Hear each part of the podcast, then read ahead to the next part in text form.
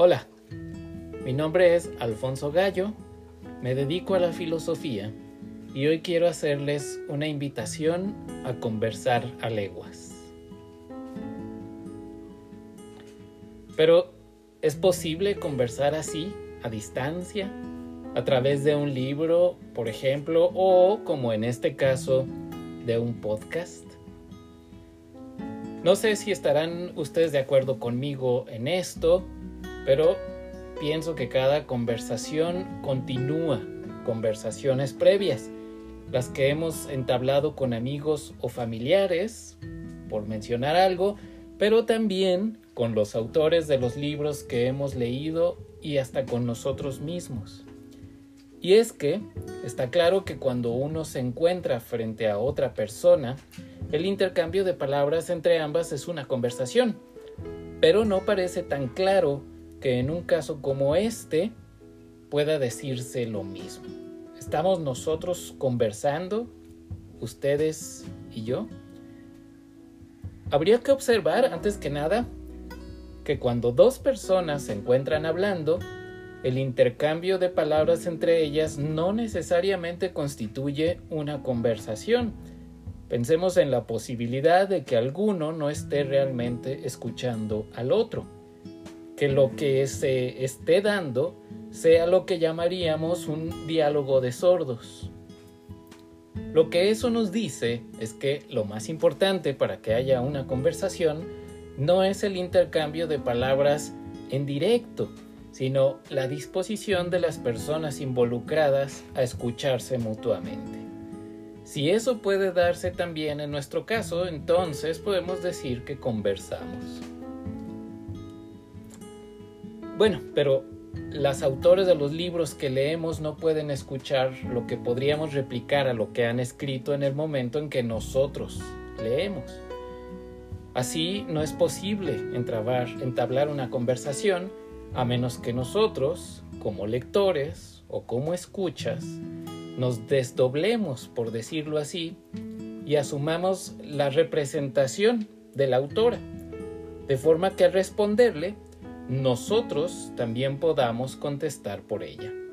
Eso ya no sería un monólogo, en el supuesto de que juguemos limpio y tengamos realmente la disposición de pensar por alguien más, además de por nosotros mismos.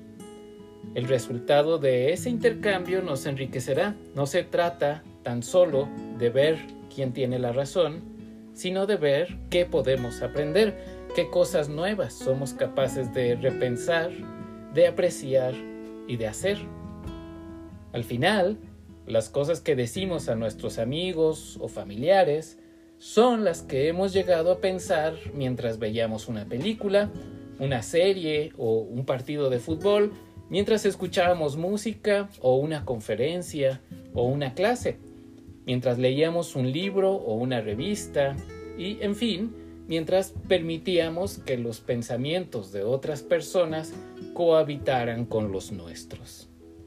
Y eso es lo mismo que esperamos o que pedimos a alguien con quien deseamos conversar, que dé albergue a esos pensamientos que han habitado en nosotros para cuestionarlos, refutarlos o para precisarlos, para que otros pensamientos puedan cobrar vida, para que otras personas también puedan pensarse a sí mismas. Como cada conversación continúa otras, cada una quedará interrumpida, pero el entramado que se va tejiendo de continuo es la humanidad misma que nos arropa y que permite a cada quien ser quien es. Para que todo eso sea posible, sin embargo, es preciso saber y querer escuchar. No es mucho lo que puede decir alguien que no ha sabido o que no ha deseado escuchar a otros. Querer realmente escuchar a alguien más es, para decirlo en pocas palabras, querer aprender. Esto es, estar dispuesto a cambiar de opinión o a cambiar la manera en que actuamos y a cambiar incluso nosotros mismos.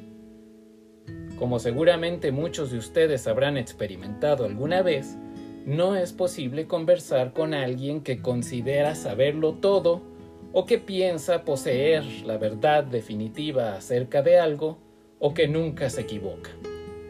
Una persona que se comporta de esa manera es tan incapaz de aprender como lo es de enseñar. Saber escuchar es algo que requiere práctica.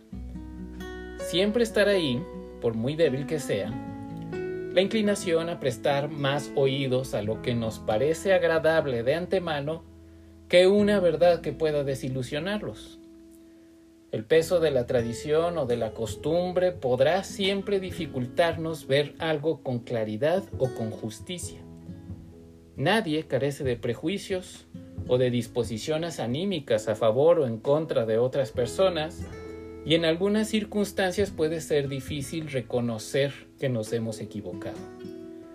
Pero es suficiente, creo, aplicar un principio muy simple para ejercitarse en esto.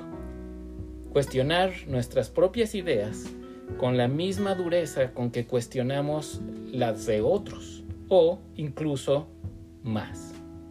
¿Qué piensan ustedes?